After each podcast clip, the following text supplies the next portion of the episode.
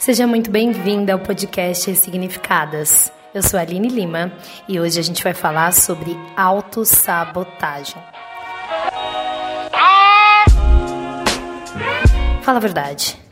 Quem nunca passou por aquele momento onde as coisas estão dando tudo certo e de repente, magicamente, você vai lá e caga com tudo? É. Infelizmente, nós somos pessoas que nos sabotamos muito, absurdamente. Até em coisas que a gente não está percebendo, a gente está se sabotando. E eu tenho a autossabotagem como uma forma de autoestudo mesmo, porque eu percebo que ela me, me afligiu, ela esteve comigo por toda a vida, né? A minha crença de não merecimento, ela era muito grande. Ainda trabalho nela, né, minha gente? Mas toda vez que eu me via diante de uma situação nova, ou era um relacionamento, ou era uma possibilidade profissional ou era uma possibilidade de estudo, de crescimento.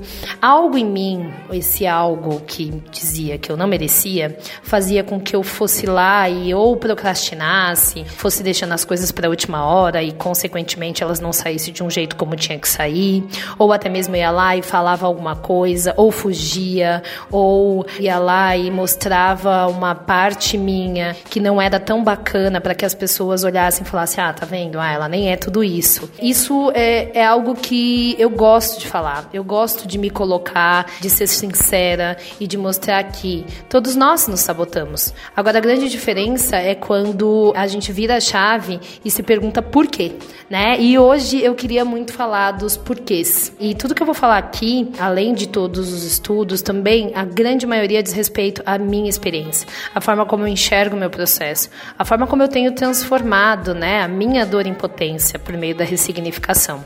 Eu quero começar a falar sobre o que a gente chama de inconsciente na psicologia analítica junguiana. Hoje, segundo aí os cientistas, a gente usa muito pouco da nossa potência, da nossa capacidade, né, de processamento, de lembranças, de ideia. Só que, cara, imagina, eu com 35 anos, eu já vivi muita coisa, eu já passei por muita coisa, né? Já experimentei muita coisa. E hoje eu não lembro de todas elas muito claramente no meu dia a dia de forma consciente. Por quê? Porque a maioria ficou lá no meu inconsciente né? Tem estudos que falam aí que a gente usa cerca de deixa de usar cerca de 90 e poucos por cento da nossa capacidade e que isso tudo tá guardado em algum lugar, né? E aí às vezes a gente tem aquela sensação de que tem forças externas que são mais fortes que a gente, é karma do passado, má sorte, feitiço, zica, sei lá, a gente pensa em milhares de coisas quando os padrões se repetem na nossa vida e quando a gente não consegue prosperar no relacionamento, prosperar financeiramente. Só que assim, a gente precisa entender que dentro desse conteúdo que a gente está falando, que está lá no inconsciente, esses 90% que estão jogados, não organizados, não nomeados, eles também fazem parte da nossa vida. Na verdade, tudo isso, de uma forma ou de outra, tendo sido gravado pelas emoções que a gente foi sentindo em determinadas situações, à medida em que a gente foi vivendo, isso hoje dirige a nossa vida de forma inconsciente e geralmente está atrelado àquilo que a gente chama de crença. Crença é muito aquilo que a gente acredita, né? Aquilo que a gente trouxe para a consciência em forma de pensamento, de, de fé, enfim, do que você quiser chamar, mas que é aquilo que guia a sua vida, né? Então, as crenças que eram muito fortes para mim, que eu fui investigar, é, eu acreditava que dinheiro era sujo né? Dinheiro era sujo num sentido de que quem tinha dinheiro eram pessoas más, quem tinha dinheiro eram pessoas que não eram justas. Também tinha aquela do dinheiro não traz felicidade, né? Eu escutei muito isso na minha família. Não, dinheiro não traz felicidade. E eu repetia isso internamente, parecia uma frase, um ditado besta. Mas na verdade, as minhas questões com o dinheiro, elas permeavam essas duas principais crenças, né? Então, peraí, se eu acredito que dinheiro é sujo e não traz felicidade, por que, que eu vou me permitir ganhar o dinheiro? Por que, que eu vou me permitir ter o dinheiro em abundância e ter o dinheiro em excesso? Eu acabo não permitindo. Eu acabo me sabotando de alguma forma. E aí, gente, eu quero te dizer que todo esse processo que eu estou falando aqui, sobre as nossas emoções, não dá para pensar nele sem ter um recorte social tá? Não dá para deixar de enxergar a desigualdade absurda que o nosso mundo vive, a desigualdade absurda que o Brasil vive. Então não é sobre pensar positivo que vai dar tudo certo, é pense em dinheiro, atraia dinheiro. Não é esse rolê aqui, gente.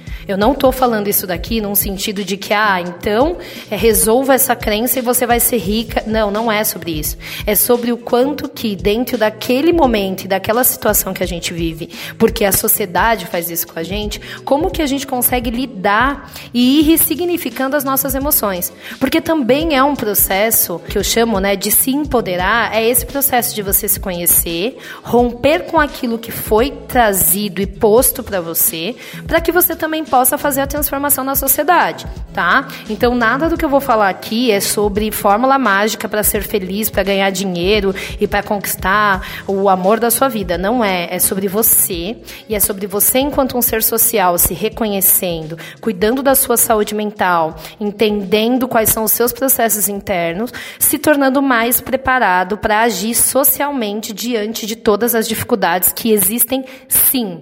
Então, toda vez que você for pensar desenvolvimento emocional, desenvolvimento humano, não dá para pensar de forma recortada das questões sociais. Mas ainda assim é preciso se olhar, ainda assim é preciso se questionar, ainda assim é preciso que entender que, peraí, eu nasci pobre, eu moro na periferia, eu sofro todas as opressões dos sistemas e com todas as dificuldades, mas eu não quero acreditar que tem que ser assim, porque tem que ser assim. E eu acho que à medida em que a gente questiona e que a gente se pergunta e que a gente se olha e que a gente duvida do que foi posto pra gente, a gente faz uma revolução na nossa vida e consegue também fazer na vida das pessoas que estão próximas da gente, chamando elas para consciência. E aí, voltando a falar dessas questões mais de crença, do que a gente acredita, do que fizeram a gente acreditar, outras que eram muito fortes para mim é homem não presta, não existe relacionamento feliz, esse tipo de coisa não é para pobre, todo mundo na minha família tem esse problema, então é bem síndrome de Gabriela. Eu nasci assim, eu cresci assim, você sempre é assim. Acontece que eu nunca tinha parado para questionar os efeitos que essas verdades traziam para minha vida. Por quê? Porque ao acreditar em determinadas coisas, a gente acaba buscando situações, pessoas, lugares que confirmem aquilo que a gente acredita, né? Então, de uma forma ou de outra, por exemplo, quando eu acreditava que não existia relacionamento feliz ou que esse tipo de coisa não era para pobre, eu não me permitia muitas vezes tentar um projeto onde eu teria prosperidade, porque aí eu me sabotava, eu achava que ninguém ia comprar, eu achava que não tinha valor e que meu, eu não ia conseguir conseguir mesmo, então era melhor deixar para lá e continuar seguindo a vida do jeito que eu tava.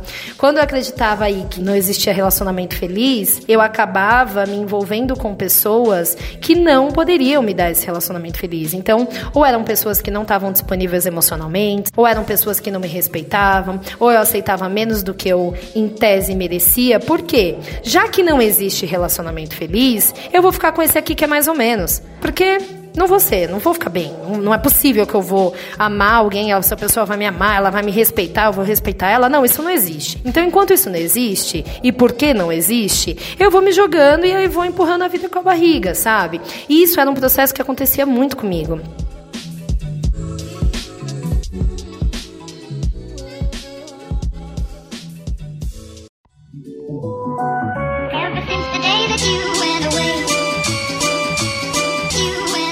Comecei a olhar as coisas que eu fazia por acreditar nisso, o quanto de pessoas bacanas eu deixei passar na minha vida por acreditar que, meu, homem não prestava, que eu ia ficar sozinha mesmo tal, eu comecei a perceber que eu me apegava muito mais às situações que confirmassem a crença de que não ia dar certo do que aproveitar as pessoas e as situações que surgiam na minha vida trazendo elementos de, olha, tô aqui, te respeito, posso cuidar, posso amar, posso trocar. Porque aquilo não tinha graça para mim, sabe? É como se não desse match com alguma coisa interna minha. E aí eu fui me questionando, fui me questionando, fui me questionando, e aí eu comecei a entender também que nesse processo de acreditar em algumas coisas, eu também enxergava somente o que eu queria ver. E aí tem um mecanismo que é chamado de mecanismo da atenção seletiva, que é a psicologia explica um pouco, que ele é um processo que acontece a partir de o que eles chamam de formação reticular do cérebro. E aí é quando o cérebro só vê aquilo que você dá foco, que você coloca atenção e acredita. O restante, ele é como que ignora para que você não gaste tanta energia. Eu sempre falo, né? No dia a dia, quando a gente está aí vivendo, tem tanta coisa acontecendo à nossa volta que o nosso cérebro não consegue dar atenção em tudo. Senão a gente ficaria louca. Né? Então tem carro passando, tem Wi-Fi, tem energia, tem um cachorro, tem alguém falando com você, tem uma música, tem a atenção que você tem que atravessar na rua. Tudo isso o nosso cérebro, a partir do processo de aprendizagem, ele vai criando trilhas neurais, redes neurais, e vai ali aglutinando comportamentos, pensamentos, experiências nessas trilhas que ficam registradas. E aí, a gente funciona muito com esses gatilhos, né? Eu sempre falo das redes neurais, eu uso exemplo de dirigir. Quando a gente estava começando a dirigir, quem dirige, eu lembro que a primeira vez que eu entrei no carro na autoescola, eu fiquei desesperada, porque ele falou: Meu, olha o retrovisor, você vai trocar a marcha, você tem que olhar dos dois espelhos. Você. Cara, quando ele começou a falar tudo aquilo para mim, eu falei: Eu nunca vou dirigir. Eu nunca vou saber fazer essas coisas. E aí foi lá, né? Acho que eu fiz 10 aulas, depois fiz a prova, depois saía na rua morrendo de medo, achando que quando um caminhão tivesse do meu eu ia surtar, ia abandonar o carro, ia sair correndo, que eu nunca ia poder dirigir numa estrada. Só que o processo foi acontecendo. E no começo foi super difícil, mas teve uma hora que isso ficou gravado. Essa rede, né, essa rede neural ficou gravada como um processo de aprendizado. E aí o que que aconteceu? Aconteceu que depois que ela ficou gravada, hoje eu dirijo, escuto música, falo no telefone lá no Bluetooth do som, converso com a pessoa que está do meu lado, tô pensando nos problemas, no que eu vou comer, no que eu vou resolver. Por quê? Porque o aprendizado já foi para um lugar de automático do cérebro. Esses caminhos e conexões, eles já são feitos a partir de um gatilho. Quando eu entro no carro, viro a chave, eu não preciso me perguntar, meu Deus, como é mesmo que se dirige? O que é que eu preciso fazer agora? Porque já tem ali no meu cérebro uma trilha criada por meio dessa aprendizagem que age de forma automática para economizar essa energia. Né? Só que, gente, isso não acontece só com aprendizado de dirigir, com aprendizado sobre uma profissão, com aprendizado sobre fazer comida, sobre tocar um instrumento. Isso acontece com tudo isso acontece com as suas emoções, isso acontece com as suas relações, isso acontece com inúmeras coisas, inúmeras. E aí, nesse sentido, desse processo automático que a aprendizagem faz com que a gente mande né, essa, esse gatilho e as coisas aconteçam automatizadas no nosso cérebro, eu queria falar um pouco do ciclo da autossabotagem. Que é esse ciclo da autossabotagem? É essa repetição desse padrão automático que já está pronto. Então, toda vez que eu entro num relacionamento, meio que dispara esse caminho de aprendizagem que você já tem. Que no caso, se ele é um caminho muito baseado nessas verdades, nessas crenças que falam que você não vai ser feliz, que não dá certo, que ninguém vai te amar e tal, tal, tal, vários outros comportamentos que foram aprendidos a partir das decepções e dificuldades que você teve, que foram se somando e fortalecendo essa trilha neural é ativado. E aí, quando você entra nesse ciclo, você já entra nele com medo, você já sabe que vai dar merda, que vai dar errado, que alguma coisa vai acontecer. E aí é aquele momento em que a gente vai para um estado bem primitivo do medo, do desespero, que a ciência diz que nessa hora em que você tá tenso, no momento de perigo, no estado de perigo, é liberado um cortisol, que é um hormônio que é ligado ao estresse, e também a adrenalina. Esses hormônios, eles têm o papel papel nesse momento de avisar para o seu corpo que você está num estado de tensão. Ó, oh, toma cuidado tem um problema aqui, que é o que a gente chama, né, de luta ou fuga. O seu corpo está no momento de luta ou fuga. A ciência explica também que o fluxo sanguíneo, ele vai sendo desviado para os músculos para que você possa agir, né? Então, ou você luta e precisa de energia para isso, ou você corre e você precisa de energia para isso, né? Porque afinal, você está ameaçado e precisa se defender. E aí com isso, você não consegue racionalizar e aí o seu cérebro ativa o modo automático automático. O meu modo automático no meu ciclo de autossabotagem em relacionamentos era fugir.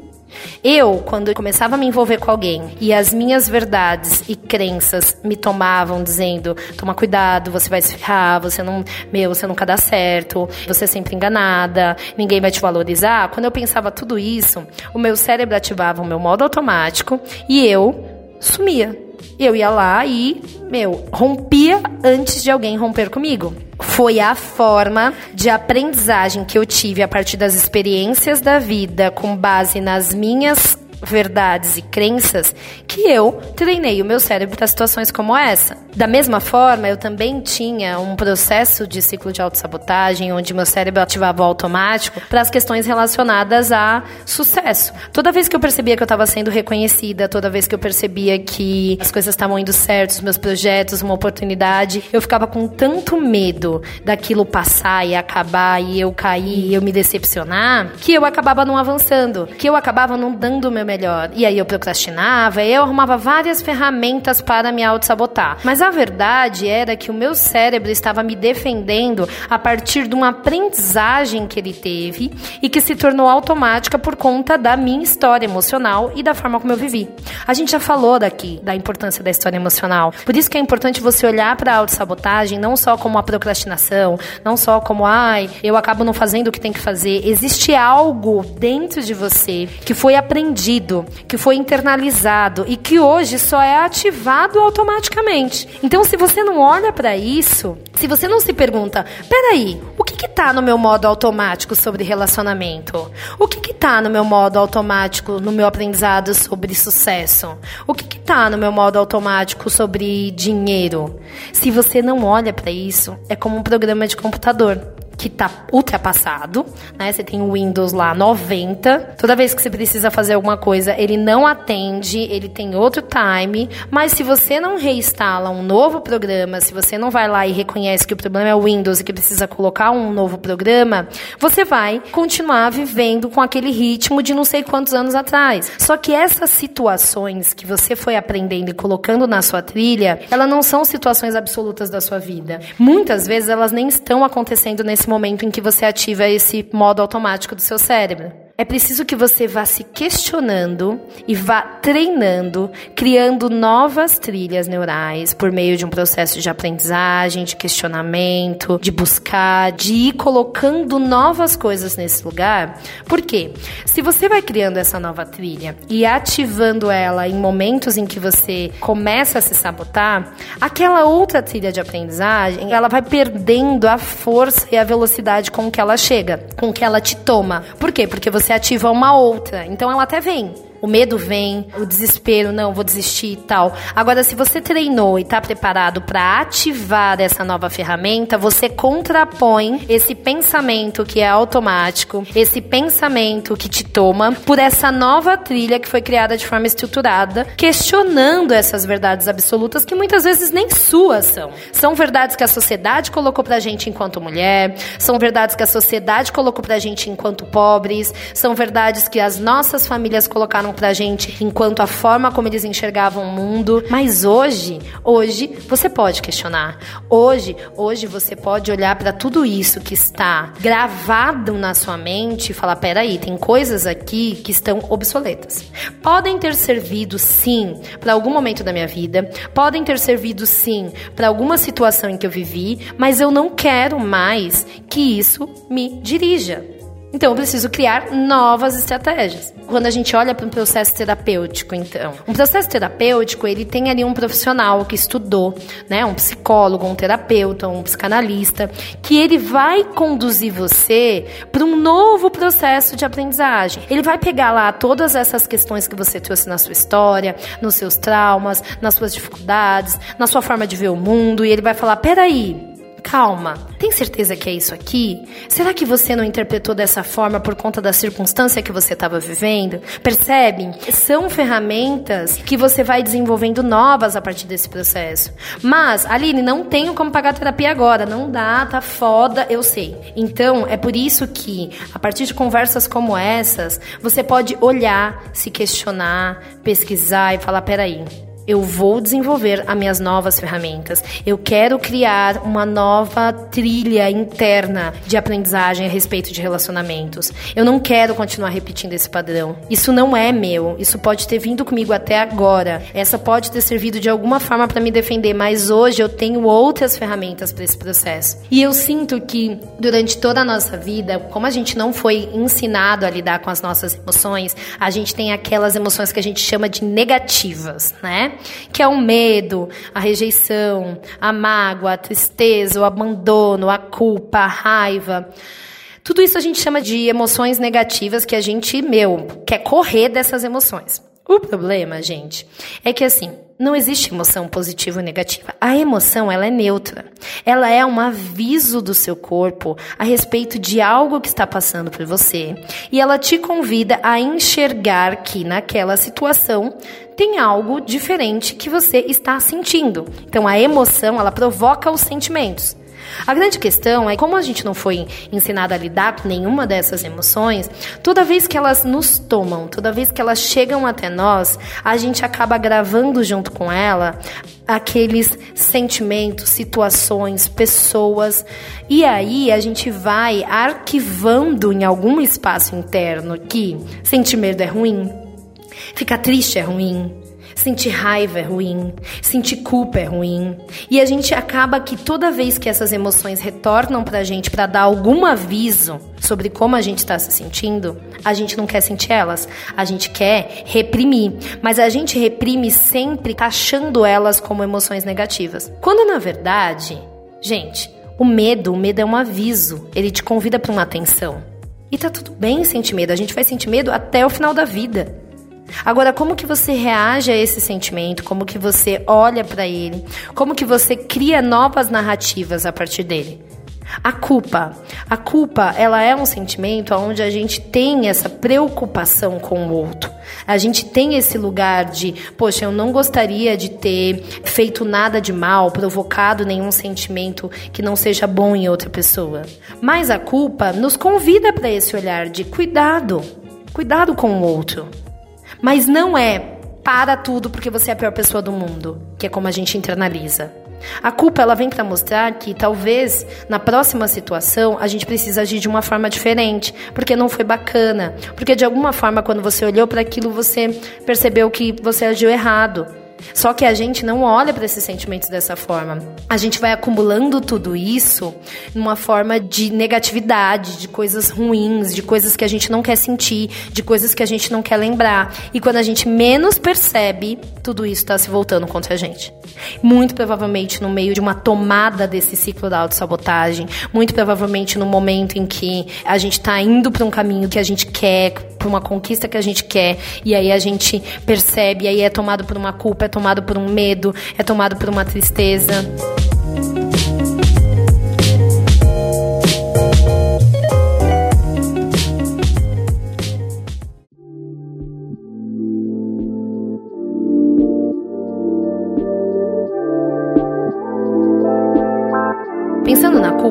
A gente não olha para a culpa enquanto a potência que ela tem enquanto emoção e a gente só olha como algo negativo, a gente percebe que quem sente culpa deseja uma punição.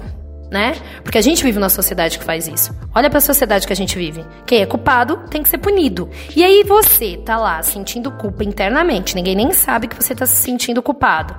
Mas você inconscientemente já está planejando uma punição. Porque, gente, eu não posso passar ileso disso que eu fiz. O que eu fiz foi muito mal, eu fiz mal para uma pessoa, eu falei uma coisa que não foi legal, eu fiz uma coisa que não foi bacana, eu preciso ser punido. E aí a gente acaba buscando situações, e aí é onde a autossabotagem entra. Situações, pessoas que acabam punindo a gente, de alguma forma que é quando a gente fala, mas também porque lá no passado, como eu traí, agora eu não vou ser feliz com ninguém, né? Porque olha quem eu sou. Ou, nossa, mas também eu tive uma oportunidade super bacana e eu não aproveitei. E aí agora, é, nada mais vai acontecer para mim. Por quê? Porque a gente vai buscando situações e se apegando a situações que punem a gente. E, gente, eu não tô falando que você, Sam, acorda e fala, deixa eu ali me punir. Não é sobre isso. É sobre um processo inconsciente de autossabotagem. Por isso que é importante se questionar. Quais são as situações da minha vida hoje que eu estou me punindo? Quem são as pessoas, os lugares, as coisas que eu vivo que são, de uma forma ou de outra, algo que eu busquei por sentir culpa? Quais são as relações que eu suporto ou as palavras que eu não retruco porque eu acho que eu sou culpada e mereço aquela punição? E a raiva? Vamos falar da raiva. A raiva, já se pegou com raiva de alguém? Aquela raiva que você fala que você quer se vingar da pessoa? Gente, quando a gente sente raiva de alguém, a gente acha que essa pessoa também merece uma punição, porque provavelmente essa pessoa fez algo de errado. Só que você já percebeu que muitas vezes a gente tem raiva da gente mesmo? A gente tem raiva porque a gente não tomou uma decisão, a gente tem raiva porque a gente aceitou certo tipo de coisa, a gente tem raiva porque alguém fez algo pra gente, a gente permitiu. Enfim, a gente tem um monte de raiva que a gente vai guardando.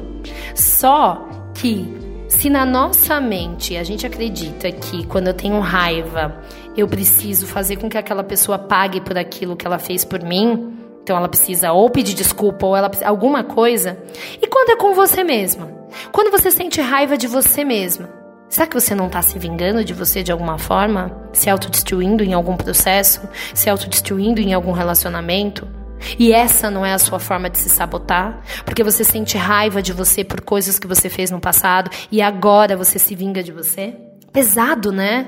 Mas quando eu paro para olhar para tudo isso, várias vezes eu estava me vingando de mim, várias vezes eu estava me punindo por conta de sentimentos que eu não consegui olhar, sentimentos que eu não consegui desenvolver, entender, nomear. Eu estava me destruindo. Gente, e a rejeição? Eu tenho certeza que você que está me escutando, em algum momento da sua vida você já foi rejeitado. E em algum momento, quando você foi rejeitado, você internalizou essa sensação de desvalor. E isso, de alguma forma, abalou sua autoestima. E aí, assim, pensa. Quando é com o outro, quando você pensa que alguém não tem valor ou que essa pessoa não é boa, você não quer que coisas boas, legais aconteçam com ela. Afinal, ela é uma pessoa má. Afinal, ela é uma pessoa que não merece, né? Já viu da gente olhar para alguém e falar, nossa, mas fulano não merece a família que tem. Fulano não merece o dinheiro que tem. Fulano não merece o sucesso que tem. Porque a gente acha que é uma pessoa que não tem valor, ou uma pessoa que não é boa, enfim, de acordo com os nossos, com aquilo que a gente tem interno.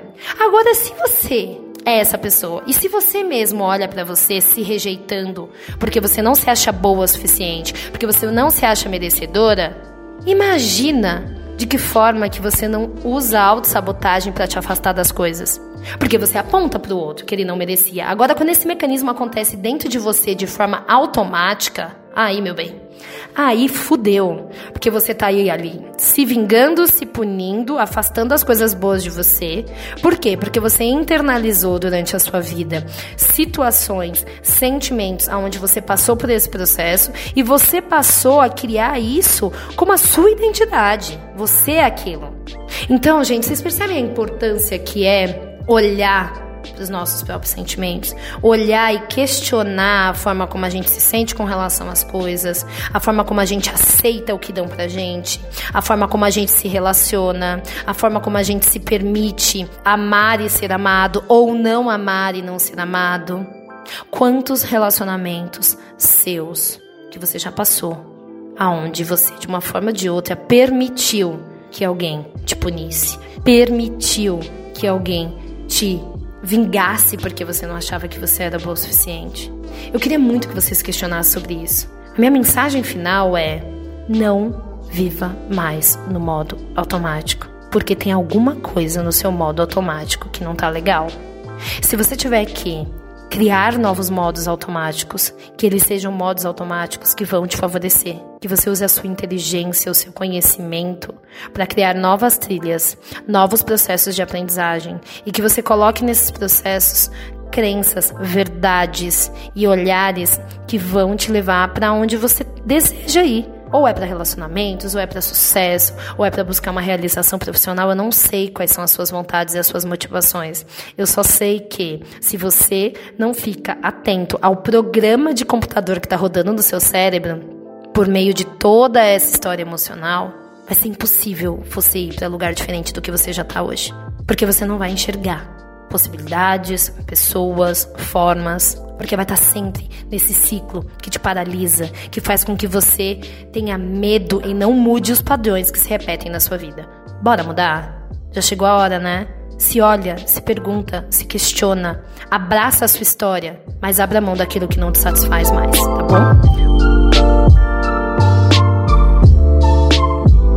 Obrigado por estar aqui em mais um episódio e a gente se vê.